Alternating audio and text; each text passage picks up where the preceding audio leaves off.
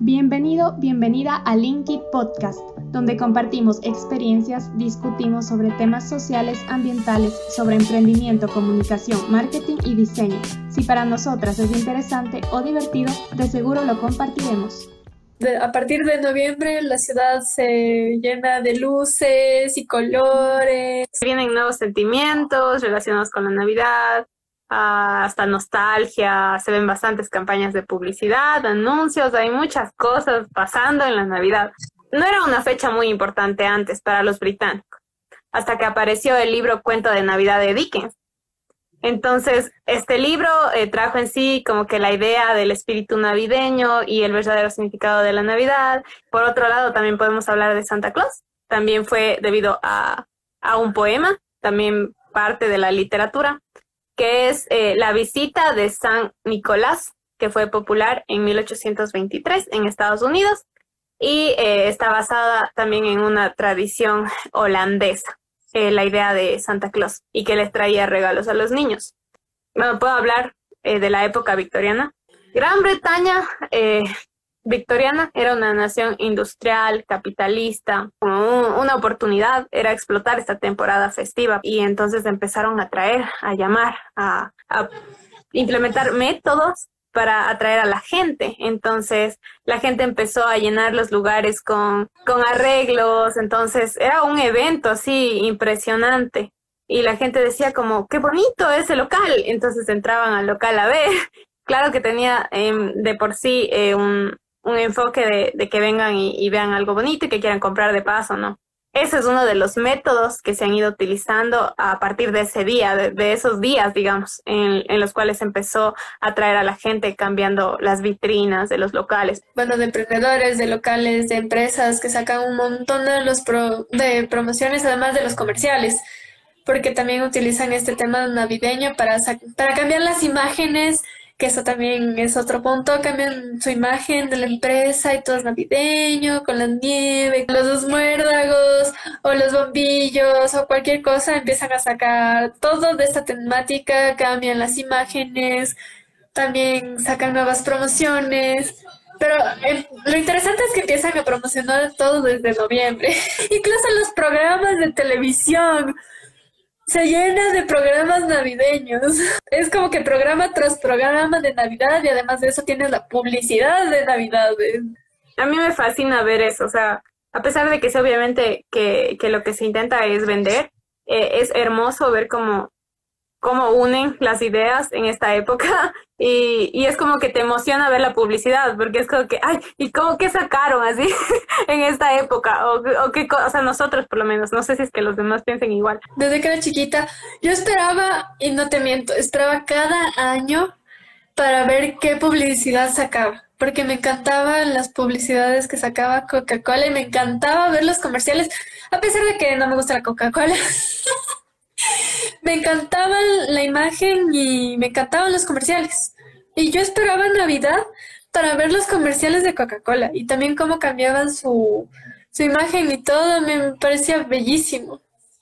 Sí, es que es una, es una fecha llena de innovación, creatividad, incluso hay eventos. Por ejemplo, algo que me parece súper chévere es que incluso se ha influenciado tanto el marketing, en, incluso en las tradiciones de la gente, que por ejemplo en Japón tienen eh, la tradición de comer KFC en estas épocas, por este impacto que ha tenido la publicidad. Ajá.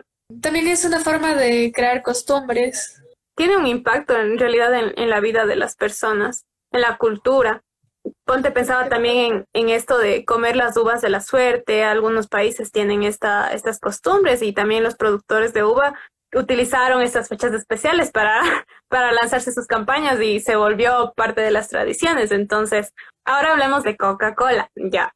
Con Papá Noel, ya con Santa Claus. Santa Claus ya existía, ya sabemos que habían estos cuentos, estos poemas, eh, pero eh, algo chévere, interesante, es que el Papá Noel original eh, tenía un traje verde y Coca-Cola le hizo este cambio a un traje rojo. Me ha impactado tanto que ahora relacionamos a a Santa Claus con Coca-Cola. Eh, hubo cambios, o sea, el ilustrador hizo cambios en el ya existente eh, Santa eh, para darle una personalidad medio relacionada con, con Coca-Cola, que sería la alegría y eso. Entonces es algo bastante representativo y a mí me parece bien interesante. Claro, es que, o sea, también es una forma de llegar al inconsciente de los consumidores porque estás utilizando el color, porque el rojo de Coca-Cola, de hecho, es un color Pantone, y también llegas de forma inconsciente a los consumidores a través de la cromática de, de la marca. Entonces también es una forma full, full inteligente de llegar a cada uno de los consumidores de forma súper inconsciente y de forma súper sutil. Además de la alegría que conocemos de la Coca-Cola, ¿cómo puede haber un, una cena sin nuestra Coca-Cola? A ver, dime, ¿cómo puede haber una reunión familiar sin Coca-Cola? Quizás no todas las, las familias lo hagan, pero se ha marcado tanto esto que, que muchas sienten que algo falta en la mesa.